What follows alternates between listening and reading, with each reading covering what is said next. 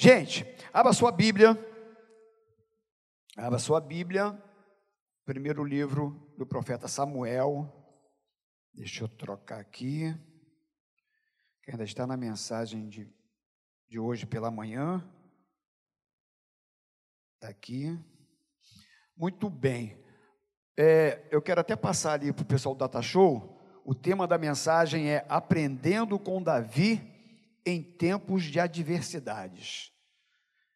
Aprendendo com Davi em tempos de adversidades. 1 Samuel capítulo 30.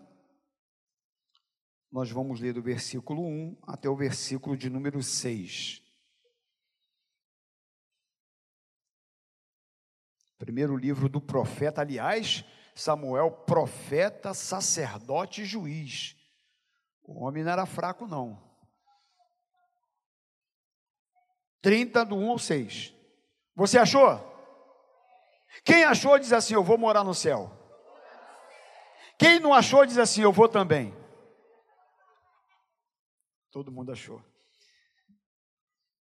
Sucedeu, pois, que chegando Davi e os seus homens ao terceiro dia a Ziclag, já os amalequitas tinham dado com ímpeto contra o sul de Ziclag, e a esta ferido e queimado. Tinham levado cativas as mulheres que lá se achavam, porém a ninguém mataram, nem pequenos nem grandes, tão somente os levaram consigo e foram seu caminho. Davi e seus homens vieram à cidade, e ei-la queimada, e suas mulheres, seus filhos e suas filhas eram levados cativos. Então Davi e o povo que se achavam com ele ergueram a voz e choraram, até não terem mais forças para chorar. Também as duas mulheres de Davi foram levadas cativas, Ainoã, a Regielita, e Abigail, a viúva de Nabal, o Carmelita. Davi muito se angustiou, pois o povo falava de apedrejá-lo, porque todos estavam em amargura cada um por causa de seus filhos e de suas filhas. Porém, Davi se reanimou no Senhor, seu Deus. Feche seus olhos. Senhor, muito obrigado mais uma vez por tudo aquilo que o Senhor tem feito neste lugar. Obrigado por essa manhã, culto de Santa Ceia, que tanto nós percebemos a tua presença e fomos abençoados. E agora à noite não é diferente, vendo nossos jovens e os nossos adolescentes dirigindo o, o, momento de louvor, orações, como que isso alegra o nosso coração de vê-los aqui na tua casa, Senhor, te servindo e te adorando e nos abençoando. Então, Senhor, agora, ao ministrar essa palavra, que o teu Espírito Santo possa tratar conosco e ministrar em cada coração segundo a sua vontade. Nós te louvamos em nome do Senhor Jesus. Amém. Tome o seu lugar. Meus irmãos, antes de entrar aqui na mensagem propriamente dito, hoje nós vamos servir a Santa Ceia, tá bom? É, nós temos ceia para servir para quem não tomou hoje pela manhã. Então, se você não tomou ceia hoje pela manhã, nós vamos servir logo assim que encerrar a reunião aqui do nosso lado direito. Vai ser rápido, tá bom? Mas se você não tomou ceia e se você é de uma outra igreja, está em comunhão lá com o seu pastor e quiser cear também, um pastor com a igreja com Deus, você pode tomar ceia conosco hoje, depois do culto. Amém? Então, meus irmãos, você sabe muito bem que Davi, ele, em certo momento da sua vida, depois de ser ungido, ele, depois daquela vitória sobre o gigante Golias, Saul começa a ter ciúme dele e começa a persegui-lo. E chega um momento dessa perseguição que Davi, ele vai parar na, nas terras dos filisteus. Filisteus que eram inimigos do povo de Israel. E no capítulo 27, se você está no capítulo 30, né? Volta aí no 27 rapidinho. 27 de 1 a 3, olha só. Disse, porém, Davi consigo mesmo. Davi não disse para Deus, né?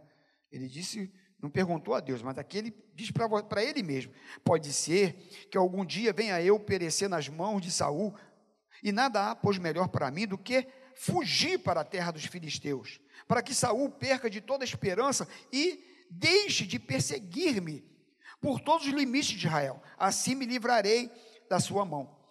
Dispôs-se Davi com os 600 homens que com ele estavam.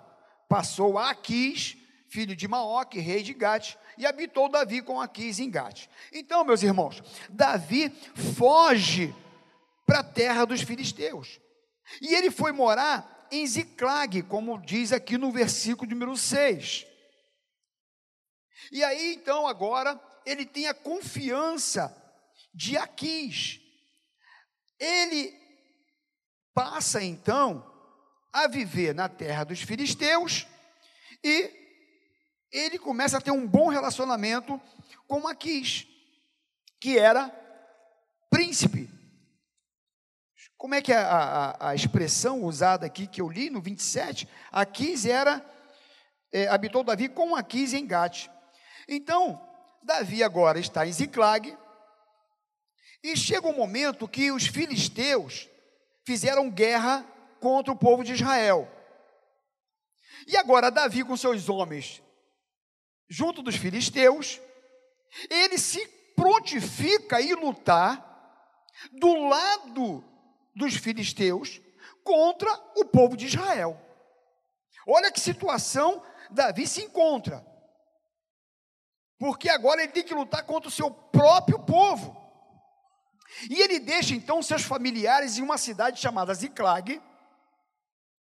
E ele saiu para a peleja agora com os filisteus. Mas no capítulo 29, no versículo 4, olha o que, que diz aí. Capítulo 29, versículo 4. A Bíblia está aberta? Diz assim: Porém, os príncipes dos filisteus, muitos se indignaram contra ele e lhe disseram: Faze voltar esse homem para que torne ao lugar que lhe designaste e não desça conosco a batalha para que não se faça nosso adversário no combate, pois de que outro modo se reconciliaria com o seu Senhor? Não seria porventura com as cabeças desses homens? Então, meus irmãos, olha para mim aqui. Davi se coloca com Aquis e com os príncipes dos filisteus e, e, e diz que iria para a batalha agora contra o povo de Israel. Mas aí os príncipes dos filisteus disseram o seguinte: um conversando com, não, não, fala com, com Davi para voltar porque vai que no meio da batalha ele se volte contra nós, porque ele é israelita. Vai que ele, que ele, que ele para se ficar bem de novo com Israel, ele, ele nos traia. Então peça para Davi voltar para Ziclag, nós não queremos a ajuda dele. Muito bem, do versículo 6 ao versículo 11 diz assim: Então aqui chamou Davi e lhe disse: Tão certo como vive o Senhor, Tu és reto e me parece bem que tomes parte comigo nesta campanha, porque nenhum mal tenho achado em você, em ti, desde o dia em que passaste para mim até o dia de hoje. Porém, os príncipes não agradas. Volta, pois, agora e volta em paz, para que não desagrades aos príncipes dos filisteus. Então Davi disse a Aquis: Porém, que fiz eu, o que achaste no teu servo, desde o dia em que entrei para o teu serviço até hoje, para que não vá pelejar contra os inimigos do rei, meu senhor. Respondeu, porém, Aquis e disse a Davi: Bem o sei, e que na verdade aos meus olhos és bom como um anjo de Deus. Porém, os príncipes dos filisteus disseram: Não suba conosco nessa batalha. Eu acho que Davi deu graças a Deus por isso. Porque imagina você que situação que ele estava. Ele tinha que se prontificar porque ele estava ali junto com os filisteus. Aí o, o espírito não, não vai com a gente não. Ele até tentou: não, mas o que, é que eu fiz? Poxa, queria tanto ir lá lutar com vocês, né? Mas, tudo não, não vai, não, não vai, não vai. Deu, acho que eu estou pensando aqui comigo que Davi deu glória a Deus por ele não ter que ir lutar contra o seu povo.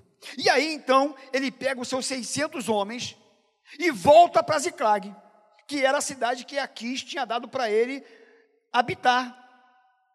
Quando agora, no capítulo 30 que nós lemos, Davi chega em Ziclag, ele começa a viver um drama em sua vida. E todos que estavam debaixo da sua liderança. E aqui, meus irmãos, nesse capítulo 30, nós precisamos aprender com Davi como agir nos tempos de adversidade. No capítulo 30, diz aqui que ele chegou a Ziclag e ele se depara com uma situação terrível.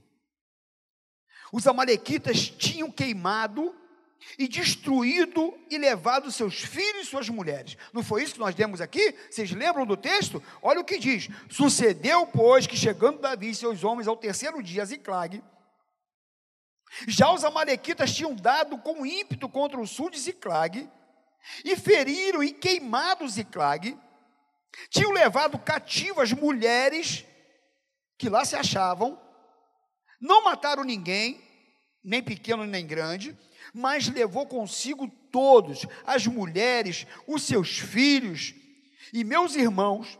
Quando agora Davi chega com seus homens e olha para aquela situação, imagina você, tudo queimado, tudo destruído, e agora nem as mulheres dos soldados, nem os filhos estavam mais lá. Os amalequitas tinham levado todo mundo cativo. Levou todo mundo como prisioneiro. E diz aqui o texto, meus irmãos, no versículo 6, olha só, Davi muito se angustiou. Eu fico imaginando a dor do coração de Davi e daqueles homens. Pois os, o povo falava de apedrejá-lo, porque todos estavam em amargura, cada um por causa de seus filhos e suas filhas. Olha a situação de Davi, meus irmãos. Ele, ele vai lutar com os filisteus e é rejeitado. Não vem com a gente não, que a gente não quer você lutando com a gente. Pode voltar para sua cidade. Já foi rejeitado. Ele volta com esses homens agora para Ziclag. Quando ele chega em Ziclag, tudo está queimado. Tudo está destruído. E ele não encontra agora mais suas mulheres e seus filhos. Tem um, uma frase aí que dizem né, que não tem nada que esteja ruim que não possa piorar. E tem hora que é assim mesmo, né, meus irmãos? Tem hora que o negócio está difícil, está apertado e o negócio fica pior ainda, né? Porque ele chega com esses homens, não vê as mulheres, não vê os filhos, tudo queimado. E mais, agora os seus próprios soldados queriam apedrejá-lo. Os seus liderados queriam apedrejá-lo. Meus irmãos, esse, esses homens, e Davi, no versículo 4, diz que quando eles chegaram e olharam aquela situação, eles ergueram a voz, olha o que está escrito aí, e choraram, até não terem mais força para chorar. Você já chorou desse jeito? Ei, alguma vez na tua vida você já chorou de não ter nem mais força para chorar? Eu já. Você já? Eu já. Eu já tive um choro que é lá no fundo da alma, que dói tudo, que dói os ossos, dói os músculos. É uma aflição, uma angústia. Era assim que eles estavam. Quando eles chegam, imagina se a sua esposa, seus filhos, tu chegar e ver tua casa queimada, você não vê ninguém, levaram seu, sua família toda. Era assim que eles estavam se sentindo. 600 homens, sem esposas e sem filhos. A dor na alma, no coração. E algumas vezes, e normalmente, as pessoas tendem a colocar culpa em alguém. E miraram em Davi, miraram no seu líder. E agora eles queriam apedrejar Davi, Davi estava igual a eles, sentindo aquela dor, aquela angústia. E agora os seus próprios soldados querendo apedrejá-lo. E talvez, meus irmãos, vocês chegaram aqui nessa noite vivendo algum drama na sua vida. Talvez haja algumas lágrimas aí nos seus olhos, talvez não com essa profundidade. Mas talvez há alguma situação aí dentro do teu peito, te angustiando, te preocupando, te entristecendo. E só você sabe. Só você e Deus. Só que Davi, ele toma algumas atitudes nesse processo que eu e você temos que observar e aprender com ele. A primeira coisa que a gente precisa aprender é o que está escrito no versículo 6. Davi muito se angustiou, pois o povo falava de apedrejá-lo. Porque todos estavam em amargura, cada um por causa de seus filhos e suas filhas. Vírgula. Ou ponto e vírgula. Porém, Davi se reanimou no Senhor, seu Deus. Porque está angustiado, todos nós podemos estar. Tristes, todos nós podemos estar.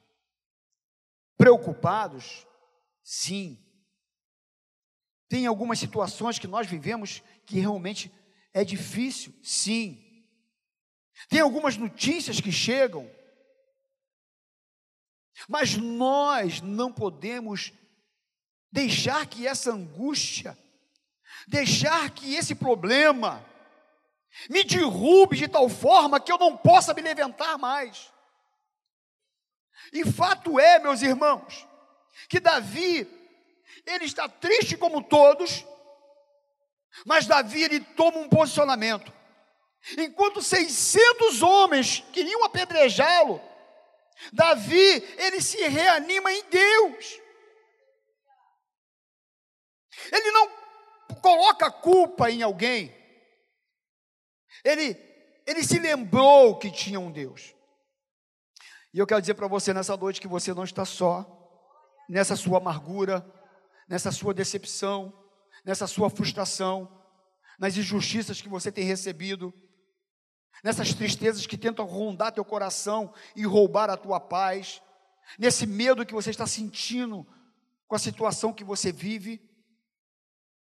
Davi sendo perseguido por Saul, rejeitado pelos filisteus, saqueado pelos amalequitas, sem terra pela qual lutar, sem família para recebê-lo na sua volta.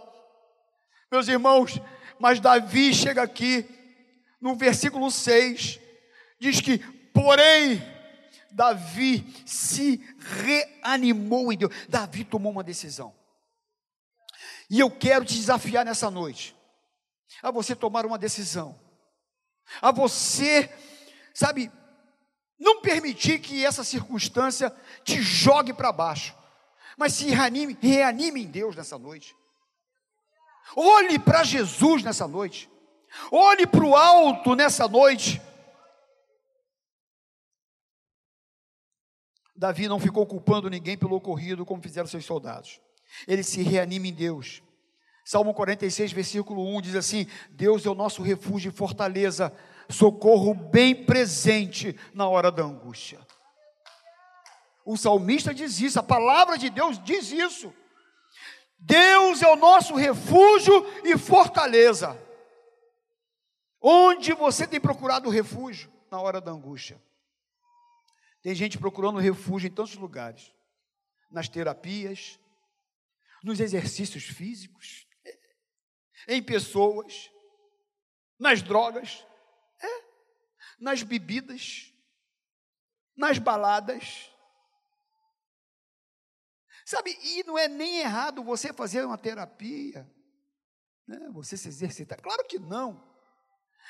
O que é errado é eu colocar a minha esperança e a minha fé nessas circunstâncias e nessas coisas. Porque muitas vezes a gente acha que porque eu comprei uma roupa nova, isso vai trazer alegria para minha alma, vai, vai melhorar. Acha que porque agora eu, eu estou fazendo terapia, tudo vai se resolver. Meu amigo, eu quero dizer para você nessa noite: não há outro caminho para mudar você de verdade a não ser o Senhor Jesus. Não tem. O próprio Jesus diz: Olha, eu vos deixo a paz.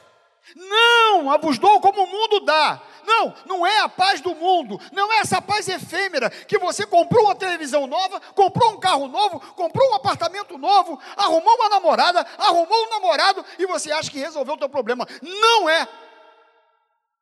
Daqui a pouco a televisão fica velha.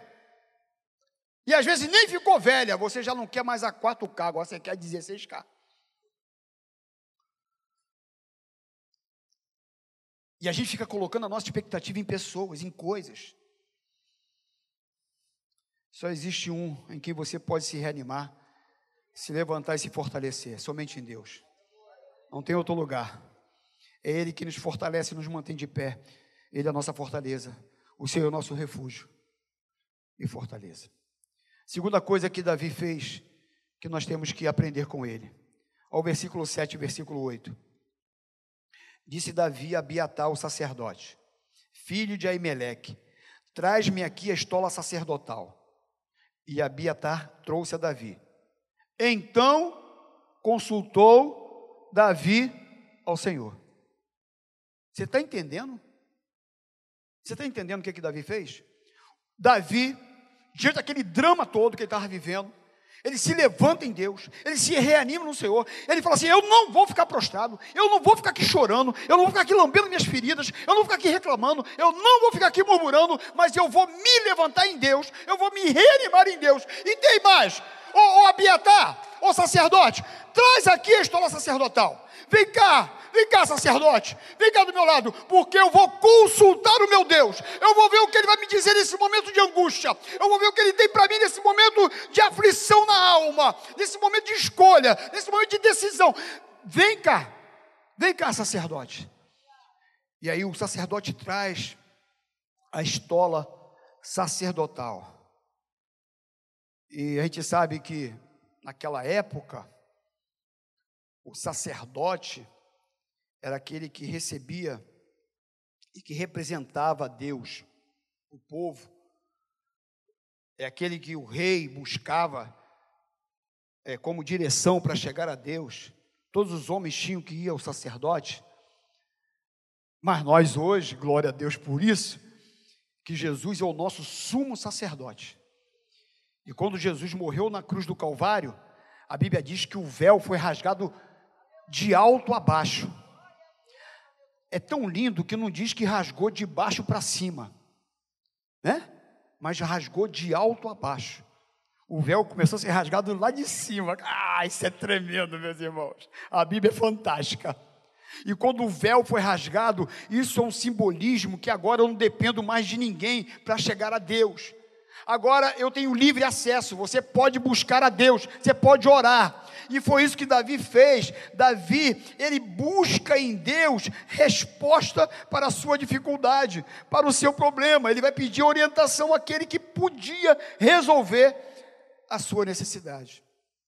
Jeremias 33, 3 diz assim: Clama a mim e responder-te-ei, e anunciar-te-ei coisas grandes e ocultas que não sabe. Você crê nisso? Você crê na palavra de Deus? Clama a mim e responder-te-ei. Isso é a palavra de Deus, tá, meus irmãos? Clama a mim e responder-te-ei. E vou anunciar coisas para você que você não sabe. Coisas que você não sabe resolver. Coisas que você não está enxergando. Caminho que você não consegue perceber clama a mim. Isaías 55, 6 diz assim: Buscai ao Senhor enquanto, enquanto se pode achar, invocai-o enquanto está perto. Isso é lindo. Buscai ao Senhor enquanto se pode achar. Ou seja, meus irmãos, Deus ele se permite ser encontrado por mim e por você.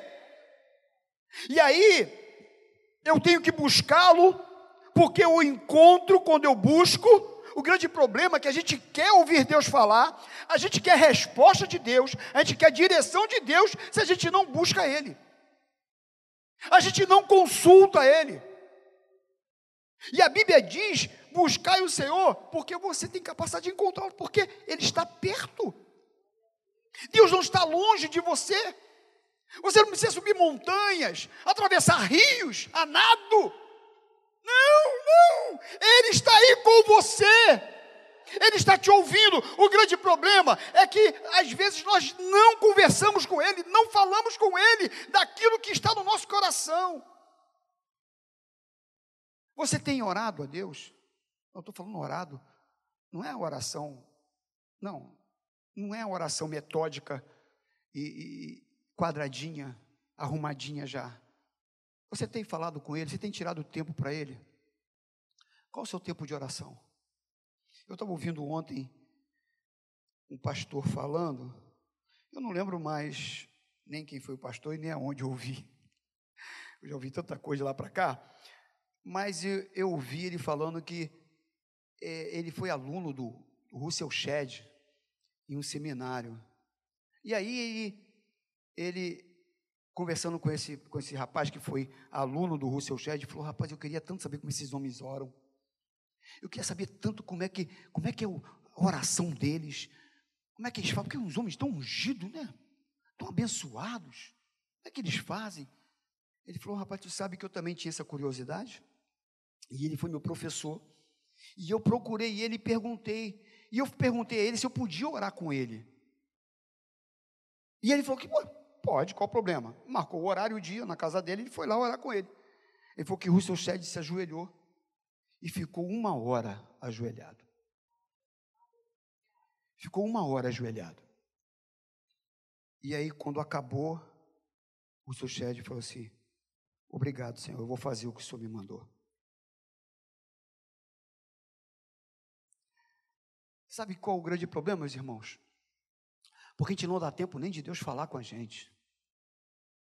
A gente só fala e não, não espera Deus responder. A gente não torna o nosso ouvido sensível para a voz de Deus, para aquilo que Ele tem como direção. O grande problema é que a gente não ora como devia orar. Busque porque Ele se permite ser encontrado invoca porque ele ouve. Por isso, meu irmão, vai para o joelho. Vai para vai os pés do Senhor. Se reanime nele, vai falar com ele. Terceira coisa que Davi nos ensina, do versículo 9 ao versículo 10. Olha o que que diz. Partiu, pois, Davi. Ah, porque vamos aqui no 8 para a gente entender a oração e a resposta? Só para a gente entender. Então consultou Davi ao Senhor, dizendo: Perseguirei eu o bando, alcançá-lo-ei? Respondeu-lhe o Senhor: Persegue-o, porque de fato o alcançarás e tudo libertarás. Então Deus dá uma palavra para ele que ele tinha que perseguir o bando que levou as mulheres, que levou os filhos e que Deus ia dar vitória a ele e que ia libertar todos. No versículo 9 diz assim: Partiu, pois, Davi, ele e os seiscentos homens que com ele se achavam, e chegaram ao ribeiro de Besor, onde os retardados ficaram. Davi, porém, e quatrocentos homens continuaram a perseguição, pois que duzentos ficaram atrás, por não poderem, de cansados que estavam, passar o ribeiro de Besor. Então, olha só, meus irmãos, Davi se reanima em Deus, Davi vai orar a Deus. Deus diz para ele perseguir os filisteus, aliás, os amalequitas, que daria de volta as esposas e os filhos. Davi agora sai atrás dos amalequitas, como Deus orientou. E nesse caminho ele chega no ribeiro, no ribeiro de Bessó. Só que aqui diz o texto que 200 soldados não conseguiram passar o ribeiro de cansados que estavam. Chegaram ali no Ribeiro, 600, e 200 ficaram para trás.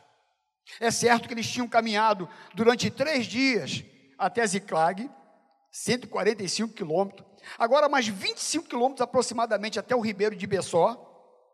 Estavam cansados fisicamente, emocionalmente, por ter perdido as esposas e os filhos. Eles, olha só, Deus disse que iria dar as esposas e os filhos de volta. Eles sabiam que suas mulheres e seus filhos foram levados pelos seus inimigos. Eles sabiam que Deus havia dito para Davi que iria dar vitória para eles. Mas, meus irmãos, duzentos não conseguiram prosseguir. Duzentos pararam no ribeiro de Bessor, como diz aqui. E muitas vezes o cansaço nos faz parar e deixamos de lutar por coisas importantes na vida. Era esposa, era filhos. E eles chegaram ali no Ribeiro e não conseguiam sair do lugar que eles estavam. Será que não era motivo de continuarem caminhando e atrás das suas esposas, atrás dos seus filhos. Mas diz aqui o texto que 200 não conseguiram, de cansados que estavam. E às vezes nós estamos assim mesmo, exaustos, cansados, sabe, meus irmãos, estamos fracos, desgastados com a luta da vida, desanimados. E muitas vezes, quando não tratado isso, isso se torna perigoso dentro de nós. Às vezes a gente vai se acomodando com a situação e paramos de lutar por coisas importantes na vida. Às vezes você para de lutar pelo seu casamento. Às vezes, por causa do cansaço da vida, você para de lutar pelo seu filho, por sua filha. Às vezes você para de lutar pelo seu futuro, sua faculdade. Você para de lutar e você desiste de Deus. Desiste do seu, do seu ministério. Desiste de coisas grandes que Deus tem para você. Mas aí a luta é tão grande, o desgaste é tão grande, tudo aquilo que te rodeia às vezes vai te minando a força, vai te deixando fraco. E você fica como esses homens aqui, que mesmo sabendo que as suas mulheres estavam sobre, sobre a, a, a, a me ajuda aí. O jugo é uma palavra, mas sob o domínio dos amalequitas, escravizados, mas eles não conseguiam sair daquele lugar. Você se lembra de Elias, que foi para uma caverna, ministério maravilhoso, mas quando ele recebe o homem com ministério fantástico, orou para parar de chover, parou de chover, orou para voltar a chover, voltou a chover, orou para cair fogo do céu, caiu fogo do céu, matou 400 profetas de Baal, fora os de Azerá. Um homem ungido, mas que quando ele recebe uma notícia que Jezabel queria matá-lo, aquele homem começa a fraquejar, começa a querer e começa a pedir a morte. E ele vai parar dentro de uma caverna. E isso você percebe que atinge não apenas atinge a mim, pastor, a você, diácono, a você, líder, a você que tem uma vida com Deus aí, você hoje que de repente está pensando, ah, essa mensagem não é para mim. É sim. Quantas vezes nós na caminhada nos cansamos, meus irmãos, e nós paramos de lutar e guerrear por coisas importantes que Deus botou na nossa mão, nós deixamos de valorizar. E o inimigo ele vai minando as nossas forças, vai minando a tua esperança, a sua fé, a sua alegria. Por isso, Jesus, te conhecendo e me conhecendo, e conhecendo aqueles discípulos e aquelas pessoas que estavam perto dele, Jesus, certa vez, ele disse: Vinde a mim, todos vós que estáis cansados e sobrecarregados, e eu vos aliviarei. É na presença de Jesus, meus irmãos, que você encontra descanso, refrigério para a tua alma. Isaías 40, 29 diz que Deus faz forte ao cansado e multiplica as forças ao que não tem nenhum vigor. É só Ele, é só Deus, é só Jesus Cristo. E muitas vezes nós somos também influenciados pelo desânimo alheio, sabia? Você lembra quando Moisés mandou os espias para ver Canaã, a terra prometida? Deus tinha dito que ia dar a terra para o povo de Israel. E aí Moisés agora pega doze príncipes do povo e manda ver a terra. E quando eles chegam lá, tem alguns gigantes. Mas eles veem cachos de uvas enormes, figos, uma terra maravilhosa. E quando eles voltam para dar o relatório, o relatório de 10, sabe qual é? E Moisés, a terra, ó, maravilhosa. Tem figo, tem cachos de uvas enormes, que dois homens têm que carregar o cacho de uvas, de tão grande que são as uvas. Mas tem gigantes lá naquela terra, e não dá para a gente não. A gente é muito pequenininho, a gente é igual gafanhoto no, no, diante daqueles homens. Só que os dez deram esse relatório, havia dois homens no meio. Caleb e Josué. E Caleb gritou: Eia! Como que dizendo: Vamos parar com essa conversa aí de desânimo. Subamos e possuamos a terra, pois certamente prevaleceremos contra ela. Ele não deixou que aquela voz de desânimo alcançasse o coração dele. Davi aqui, ele, duzentos ficaram para trás.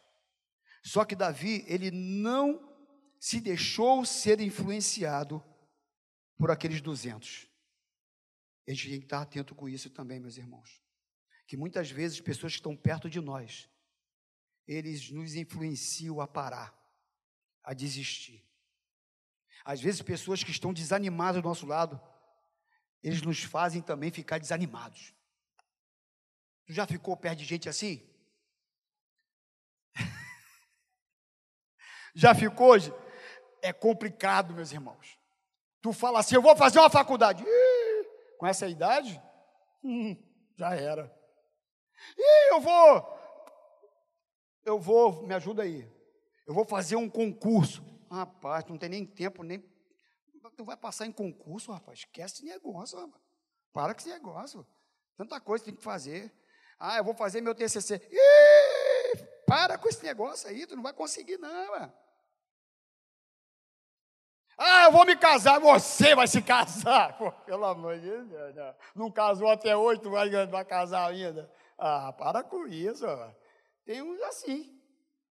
É, e aí você começa a escutar esses negócios, e você começar a dar ouvido, você se influencia por essa mensagem negativa, que o diabo vai usando pessoas que às vezes até você ama, e até que te ama, que não tem compreensão, não tem entendimento daquilo que está dentro de você, que Deus já plantou, e ele começa a te jogar para trás, te começa a jogar para baixo, começa a te desanimar. Só que Davi, quando viu os 200 lá parados, lá no, no Ribeiro de Bessó, Diz aqui o texto, meus irmãos, que Davi continuou o caminho. Foi com quem queria. E eu quero dizer uma coisa para você. Vai com quem quer. Você é líder? Trabalha com quem quer trabalhar com você. Porque nós líderes, nós sofremos isso, né, Vivi? Você é coordenadora de uma escola, é líder lá. E quantas vezes nós temos uma equipe, temos um grupo de pessoas que às vezes querem nos jogar para baixo, sabe? Quer nos parar, nos desanimar, mas está repreendido em nome de Jesus. Trabalha com quem quer trabalhar com você. Quem não quer, não quer. Continua caminhando, continua fazendo. Você não pode é parar. Você não pode é desistir de coisas importantes da tua vida. E Davi não permitiu que isso fizesse com que ele parasse, não. Davi, porém, no versículo 10, enquanto esses homens continuaram, diz aqui, a perseguição. Ele continuou, ele falou: Não, minha esposa está lá, meus filhos estão lá, eu não vou desistir, eu não vou parar, eu não vou abrir mão deles.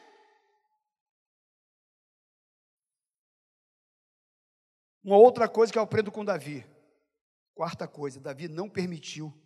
A hora é aquela ali mesmo? Pô, ainda tem 15 pontos aqui? Não, brincadeira, tem 15 não, mas. Que isso, mano? Não, não, é, não é aquilo não? O relógio está quebrado, não, gente? Alguém foi ali, não? Botou uma, adiantou o ponteiro? Olha para cá então. Deixa eu ver quantos pontos.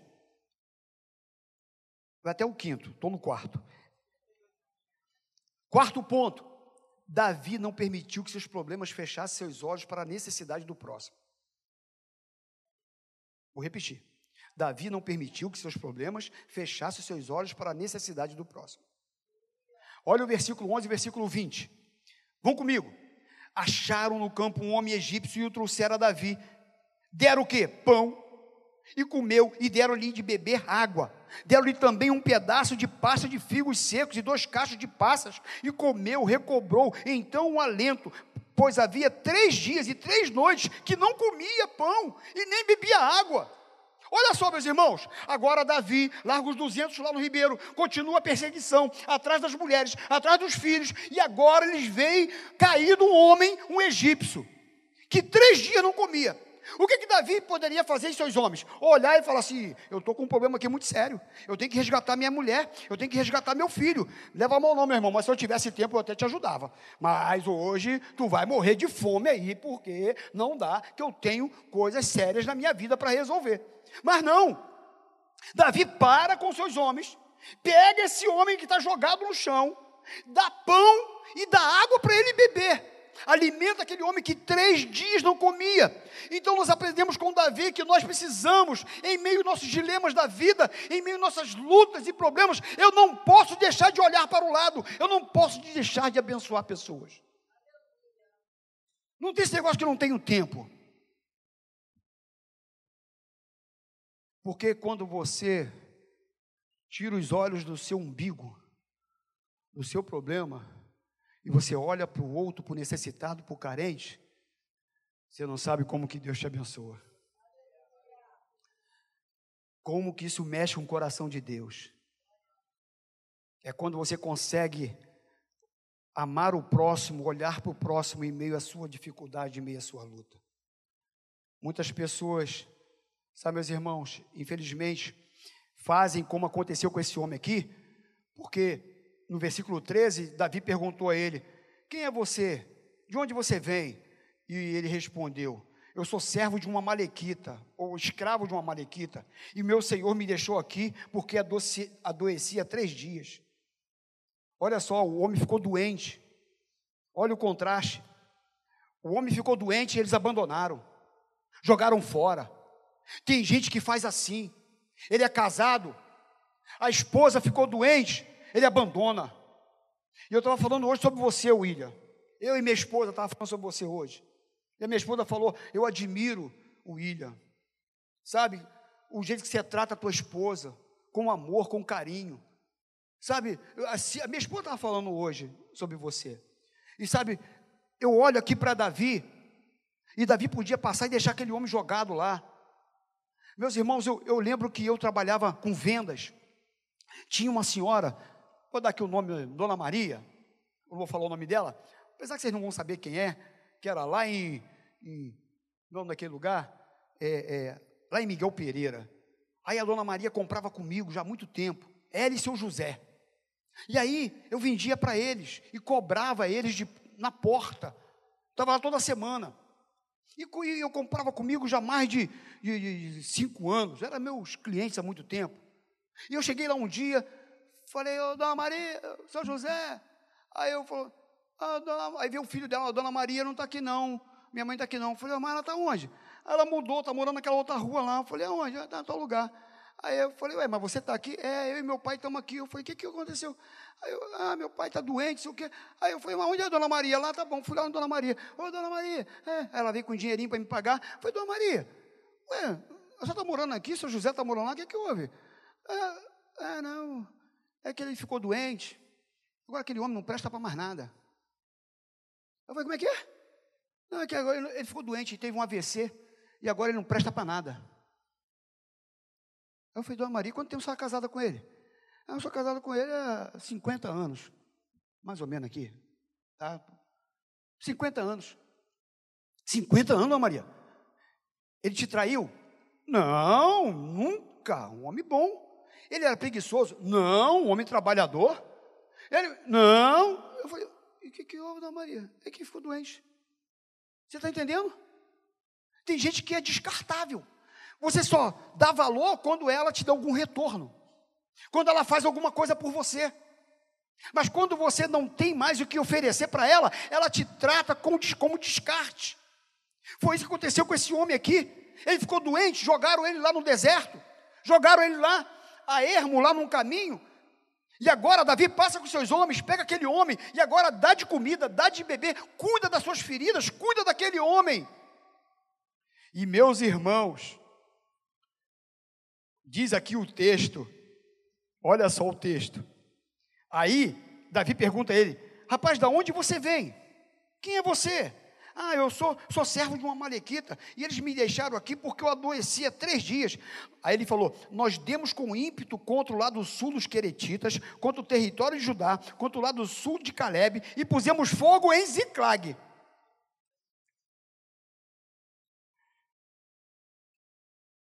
Disse-lhe Davi: Poderias descendo guiar-me a esse bando? Respondeu-lhe: Jura-me por Deus que não me matarás e nem me entregarás nas mãos do meu senhor, e descerei e te guiarei esse bando. Ele era escravo, ele estava junto com o bando, mas ele estava é, é, ele era escravizado. E agora ele promete a Davi que vai levar onde estão os amalequitas com todos, todas as esposas, todos os filhos. E diz aqui no versículo 16 que descendo o guiou eis que estavam espalhados sobre toda a região, comendo, bebendo e fazendo festa por todo aquele grande despojo que tomaram da terra dos filisteus e da terra de Judá. Então, meus irmãos, Davi cuida daquele homem, da comida, da bebida, e agora Deus usa aquele homem para levar Davi aonde estavam suas esposas e seus filhos. Você está entendendo como que Deus faz? Quando você abre mão do seu próprio eu, do seu egoísmo, e você olha para o outro, para o necessitado, para o carente, às vezes Deus usa aquela situação para te abençoar. Tem uma música do Sérgio Lopes que eu gosto muito, que o Sérgio é mais ou menos o seguinte: ele diz assim: quando você estende a mão para levantar alguém, você ensina essa pessoa a amar. E porque essa pessoa aprendeu a amar, lá na frente ela também vai levantar alguém que pode ser até você.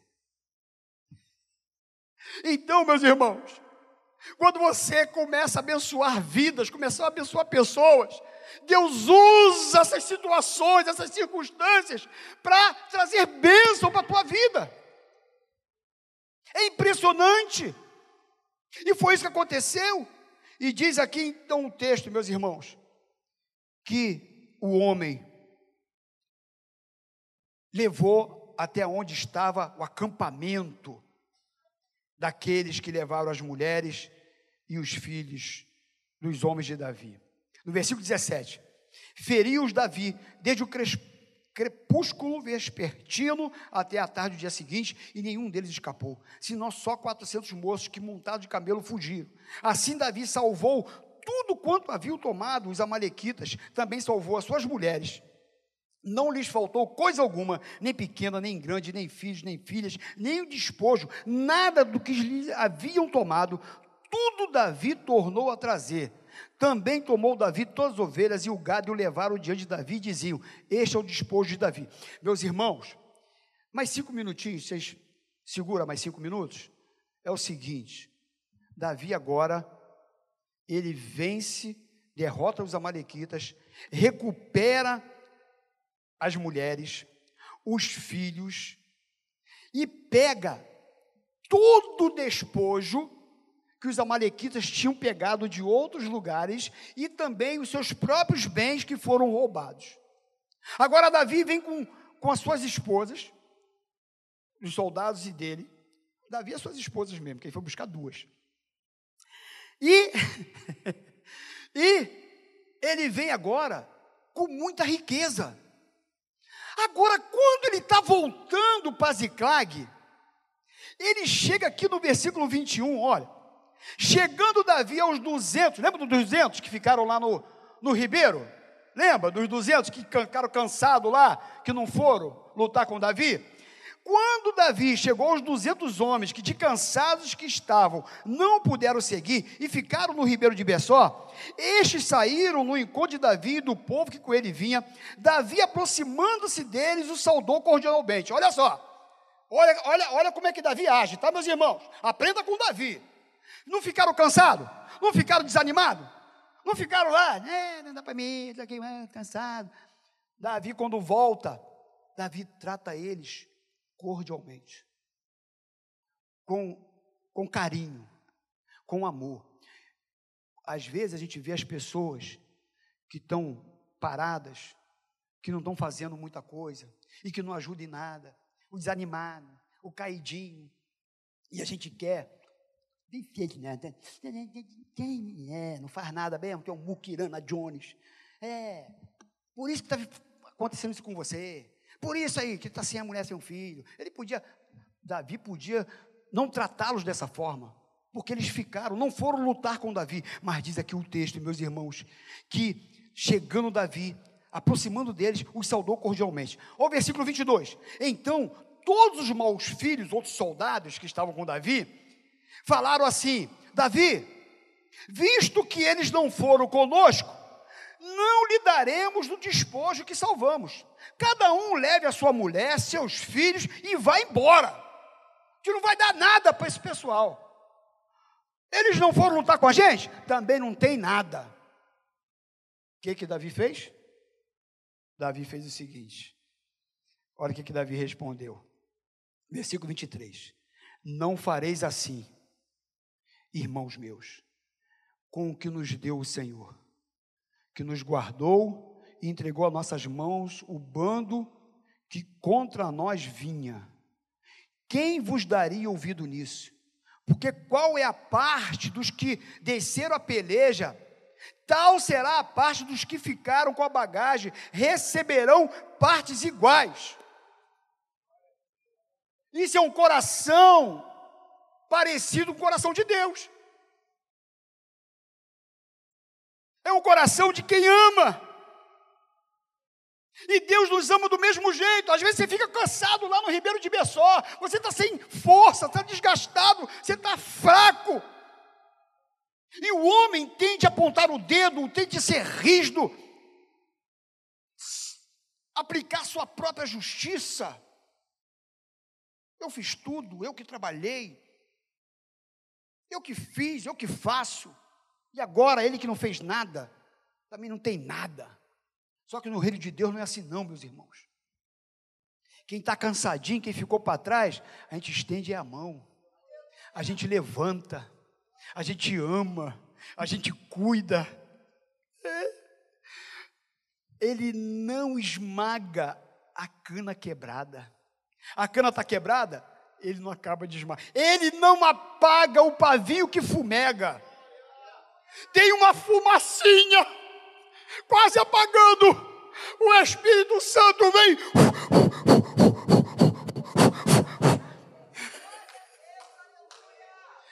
Ele volta a acender. Ele cuida.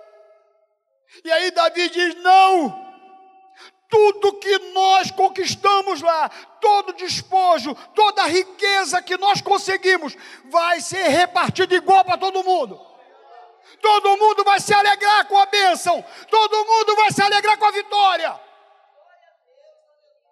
Quem foi e quem não foi, é para todo mundo.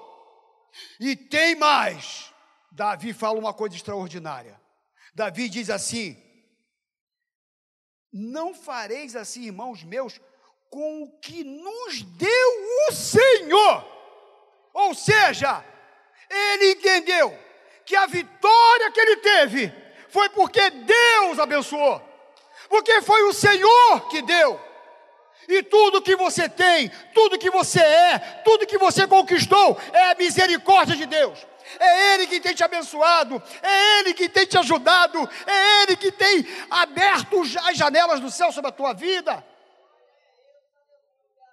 Você não tem o direito de ser egoísta presunçoso, orgulhoso, mesquinho, miserável.